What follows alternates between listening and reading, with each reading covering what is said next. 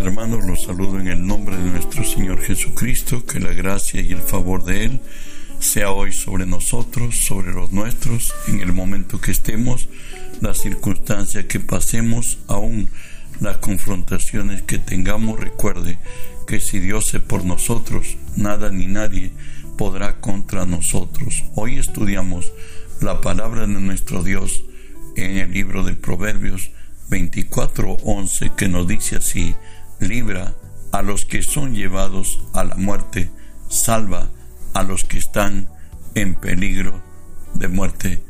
Seguimos estudiando la serie titulada ¿Por qué cumplir el, el imperativo en otra? ¿Por qué debo cumplir en anunciar o predicar a Cristo? Bueno, hoy estudiaremos porque porque predicamos el mensaje del reino. Hoy continuamos con buenas nuevas a los pobres. Recuerde que nosotros vivimos de nuestro dar. Todo lo que el hombre sembrare, eso también segará.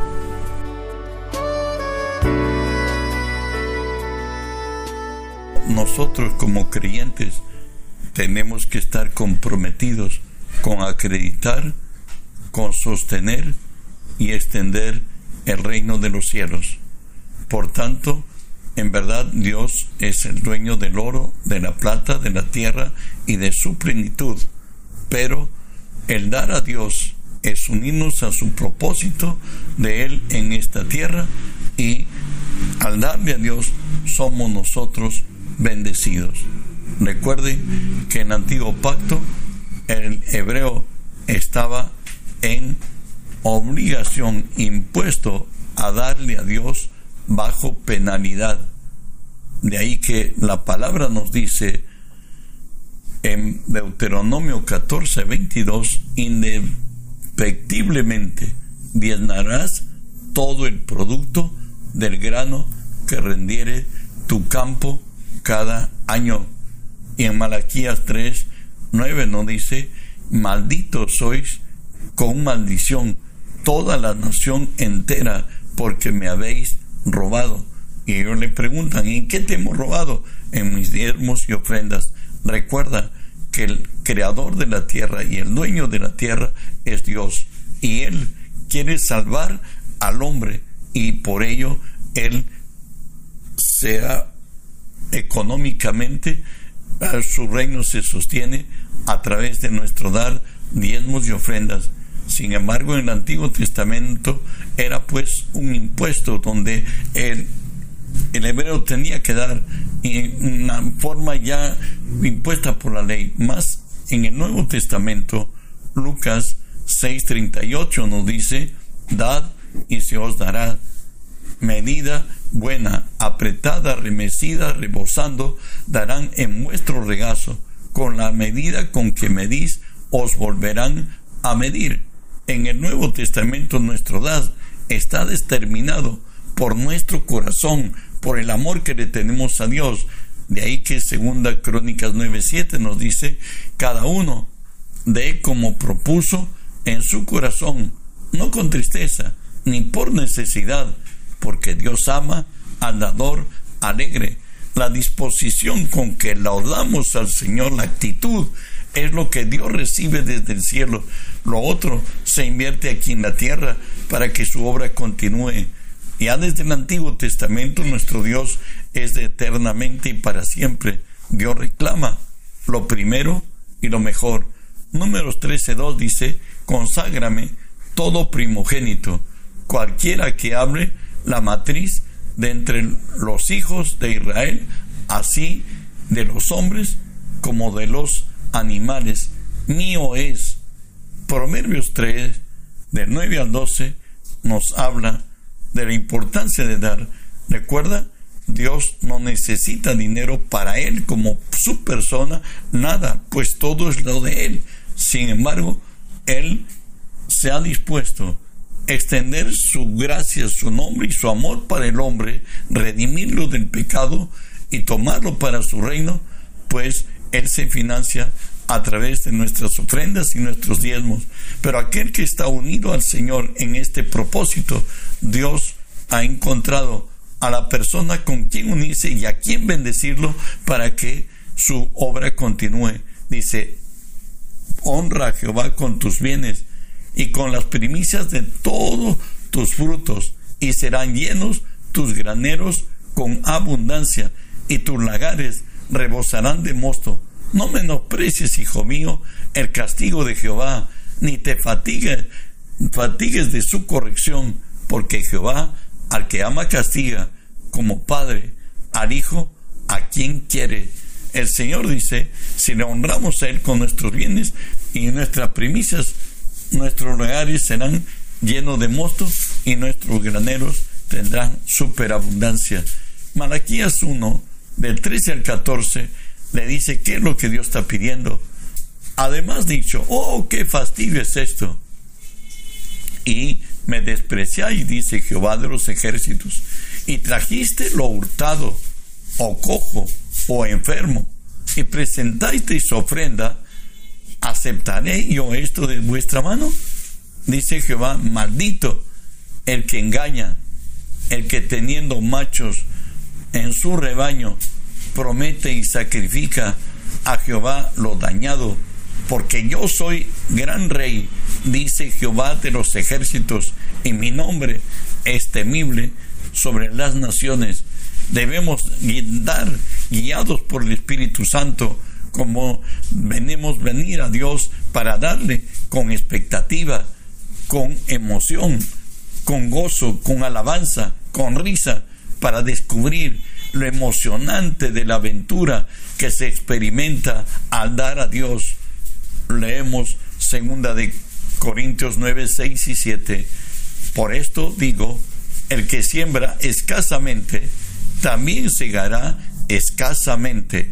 Y el que siembra generosamente, generosamente también segará.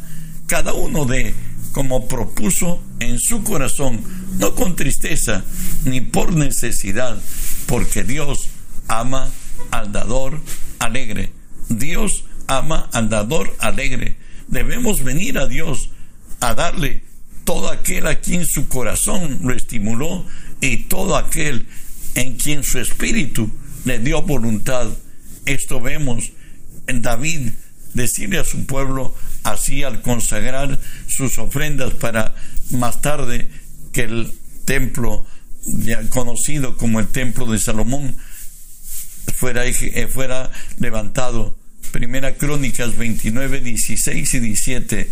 Hoy David ha convocado a toda la nación de Israel, al pueblo de Dios y él mismo, y le dice así a nuestro Dios, oh Jehová, Dios nuestro, toda esta abundancia que hemos preparado para edificar casa a tu santo nombre, de tu mano es, y todo es tuyo. Yo sé, Dios mío, que tú escudriñas los corazones y que te agrada la rectitud por eso, yo con rectitud de mi corazón voluntariamente te he ofrecido todo esto. Y ahora he visto que con alegría que tu pueblo se ha reunido ahora y ha dado para ti espontáneamente. No podemos venir a Dios darlo como obligación impuestos, sino con gratitud, honrándole, glorificándole y exaltándole. En el tiempo que se hacía el tabernáculo, eh, por cierto, por Moisés, Moisés dijo esto, Éxodo 35, 5, tomad de entre vosotros ofrenda para Jehová, todo generoso de corazón, la traerá a Jehová, oro, plata, bronce. En el 35, 21 nos dice así, y vino todo varón a quien su corazón estimuló, y todo aquel a quien su espíritu le dio voluntad. Segunda de Crónicas 31 nos habla también de Ezequías. De esta manera hizo Ezequías en todo Judá y ejecutó lo bueno, recto y verdadero delante de Jehová su Dios en todo cuanto emprendió en el servicio de la casa de Dios, de acuerdo con la ley y los mandamientos, buscó a, a su Dios, lo hizo de todo corazón y fue prosperado. El secreto no es la cantidad que damos. Claro que Dios sabe cuánto nos ha bendecido también, vale decir. Sin embargo, lo debe dar de corazón, lo debe dar con alegría, con gozo, porque Él siendo hombre, yo siendo hombre, tenemos el privilegio de darle a quien es Dios. Y hoy le decimos que estamos unidos a Él y determinados que su nombre sea engrandecido sobre toda la tierra y que los hombres vuelvan su corazón hacia Dios. Pero la actitud con la que debemos darlo, Jesús dijo así en Juan 12, 24. De cierto, de cierto os digo que si el grano de trigo no cae en tierra y muere, queda solo, pero si muere, lleva mucho fruto. ¿Qué nos quiere decir? Hay muchos que les duele dar, valgan las verdades, y de pronto están preocupados, ¿qué se hará con lo que yo he ofrendado, con lo que yo he diezmado? Bueno, pues si esa es tu, tu actitud, mejor guárdalo contigo y retórnalo. Cuando produce bendición, cuando nosotros creemos que le hemos dado a Dios y que Dios sabe qué cosa hace con ello, que en verdad también hay deshonestos que reciben los diezmos y las ofrendas, pero ¿sabe qué? Dios vive, Él los puede controlar y los controla. Tarde o temprano darán cuenta de sus obras, porque Dios, nuestro Dios, es Dios viviente. Debemos darle con certeza, a dar de corazón y con espíritu voluntario para el sostenimiento y excepción de la obra de Dios, debemos venir ante ante Él en plena certidumbre de fe que Dios cumplirá lo prometido por Él, lo provisto para los dadores comprometidos, lo prometido por Él los alcanzará, como nos dice Malaquías 3 del 10 al 12. Traer los diezmos al alfolí y hay alimento en mi casa y probadme en esto ahora dice Jehová de los ejércitos, si no os abriré las ventanas de los cielos, derramaré sobre vosotros bendición hasta que sobreabunde, reprenderé también por vosotros al devorador, y no os destruirá el fruto de la tierra, ni vuestra vid en el campo será estéril, dice Jehová de los ejércitos, y todas las naciones os dirán bien aventurados, porque seréis tierra deseable, dice Jehová de los ejércitos. ¿Sabes? Al darle a Dios van a suceder tres cosas de bendición que tenemos, tres promesas. Lo primero nos dice el Señor que al darle a Él, Él abrirá las ventanas de los cielos y que derramará bendición hasta que sobre y abunde. Al darle a Dios, somos bendecidos. Él ha hecho promesa que nos bendecirá aún al ciento por uno. Deuteronomio 15.6 dice la respuesta de esta gracia al darlo por cierto a Dios con fe, y a que Jehová tu Dios te habrá bendecido, como lo ha dicho, prestarás entonces a muchas naciones, mas tú no tomarás prestado, tendrás dominio sobre muchas naciones, pero sobre ti no tendrán dominio. Bueno, al darle al Señor, recuerda que el que presta es Señor y el que a quien se le prestó hoy está en condición de esclavo. Por eso es que los bancos tienen la supremacía sobre la gente, porque por los préstamos que han hecho. Y todo el mundo está pendiente de que el amo hay que cumplirle a él. Y Deuteronomio 8, 18 nos dice el Señor, acuérdate de Jehová tu Dios, porque Él te da poder para hacer las riquezas, a fin de confirmar el pacto que juró a tus padres como en este día. Recuerda que no solo debes ser un dador, debes ser un orante, debes pedirle al Espíritu que Él te guíe, que comprar, que vender, que innovar, cómo mejor hacerlo. Él va a abrir tus ojos espirituales, vas a ver lo que naturalmente no se ve y vas a oír el consejo divino para saber qué cosa hacer y cómo emprender para mejor.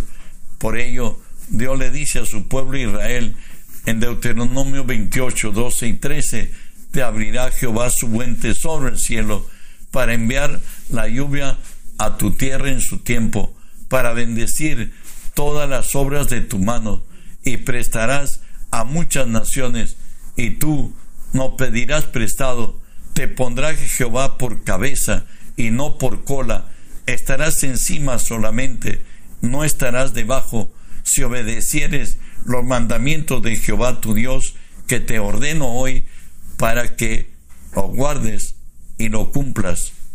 Lo primero que el Señor nos decía, que nos va a dar la oportunidad para hacer las riquezas, nos va a indicar el tiempo y la ocasión, va a hacernos ver más allá de nuestras razones y va a bendecirnos. Pero también dice que Él reprenderá al devorador en esto y no destruirá el fruto de su tierra. Bueno, pues Satanás es el devorador y por cierto, Dios dice que Él será nuestro escudo, como lo dice aquí a Abraham, el primer hombre que diezmó y que dio a Dios lo que él venía de una guerra y lo consagró a Dios. Escúchenlo, Génesis 14, 18 al 20. Entonces Melquisedec, rey de Salem, sacerdote del Dios Altísimo, sacó pan y vino y le bendijo diciendo, bendito sea Abraham del Dios Altísimo, creador de los cielos y de la tierra, y bendito sea el Dios Altísimo que entregó a tus enemigos en tu mano y le dio a Abraham los diezmos de todo. Recuerda que el hombre no tiene nada si no se le fuere dado del cielo. Abraham venía de una guerra y de pronto había liberado a, su sobrino Alot y trajo un botín de guerra y en el camino Melquisedec, el rey de Salem, el Dios, siervo del Dios Santísimo, lo bendijo, le dio pan y vino, la palabra y el espíritu, y Abraham le dio los diezmos de todo. La resultante lo encontramos en Génesis 15 del 1 al 6 lo que Dios le dice a Abraham después de esta escena. Después de estas cosas vino palabra de Jehová a Abraham en visión diciendo, no temas, Abraham, yo soy tu escudo y tu galardón será grande. Y respondió Abraham, Señor Jehová, ¿qué me darás? Siendo así que ando sin hijo y el mayordomo de mi casa, ese Damaseno de ser. Dijo también Abraham, mira, que no me has dado prole. He aquí que será mi heredero, un esclavo nacido en casa. Luego vino a él palabra de Jehová diciendo, no te heredará este, sino un hijo tuyo será el que te heredará. Y lo llevó fuera y le dijo, mira ahora los cielos, cuenta las estrellas, si las puedes contar. Y él dijo, así será tu descendencia. Y crió a Jehová y le fue contado por justicia. Dios le dijo a Abraham que él sería su protector, que él sería su escudo y su galardón sería en gran manera grande, sería prosperado. Él le dice, pero no me has dado prole, no es justo que ese Damaseno, el ser esclavo nacido en mi casa, sea el que va a heredar todo. El Señor le dice que cuente las estrellas del cielo. Si Él las puede contar, Dios le dará mucho más que ellos sus hijos. Y Abraham le creyó a Dios y le fue contada por justicia. ¿Cómo entiende Satanás esto? Recuerde, en Job 1 no dice que Satanás se había filtrado y había ido al cielo con los hijos de Dios. Y finalmente Dios le pregunta si ha visto en la tierra a su siervo Job. Y le dijo que hay varón recto, perfecto, temeroso de Dios, apartado del mal, cual ninguno era Job. Pero ¿cuál es la respuesta de Job? ¿Por qué era prosperado Job? Entonces lo dice así Job 1, 9 al 11. Respondiendo Satanás a Jehová, dijo, ¿acaso teme a Dios de balde Job? ¿No le ha acercado alrededor de él y a su casa y a todo lo que tiene? Al trabajo de sus manos has dado bendición. Por tanto, sus bienes se han aumentado sobre la tierra. Pero extiende ahora tu mano y toca todo lo que tiene y verás si no blasfema contra ti en tu presencia. Satanás habla de cuando Dios es escudo, es un cerco que está alrededor de nosotros, de nuestra casa, de la esposa, de los hijos y de todo lo que Dios nos ha dado. Por eso sus bienes, dice, se han multiplicado y bueno, le pedí a Dios que le permita tocarlo si no blasfema el nombre de Dios. Es más todavía, nos dice el Señor que Él reprenderá al devorador y, y destruirá y no os destruirá el fruto de la tierra, ni vuestra mil en el campo será estéril, dice Jehová, seréis una tierra deseable. ¿Saben qué? Dios dice que nuestro campo, nuestro trabajo nunca será estéril. Eso lo encontramos en Marcos 10, 28 al 30. Entonces Pedro comenzó a decirle, he aquí, nosotros le hemos dejado todo y te hemos seguido. Respondiendo Jesús le dijo, de cierto, de cierto os digo, que no hay ninguno que haya dejado casa, o hermanos, o hermanas, o padre, o madre, o mujer, o hijos, o tierra, por causa del Evangelio, que no reciba cien veces más ahora en este tiempo casas, hermanos, hermanas, madres, hijos y tierra, con persecución y en el siglo venidero la vida eterna. El Señor dice que bendecirá al ciento por uno, cual sucedió a Isaac, el hijo de Abraham, en Génesis 26. Produjo ese año, nos dice, cien, el ciento por uno. Dios hace milagros, aun cuando la ciencia no avanzado mucho, pero no se explica cómo es que un grano de trigo puede convertirse en 100 granos de trigo, por cierto, un, grano de trigo muerto. Así nuestras ofrendas en la mano de Dios serán multiplicadas cuando lo hacemos por fe. Recuerden que Dios ama al dador alegre. Que las bendiciones del cielo te alcancen y que Dios multiplique en gracia y bendiga tus, tu dar hacia Él. Que la gracia de Dios sea contigo. No olvides que tenemos que enviar el mensaje que otros alcancen esta gracia en el nombre de Jesús.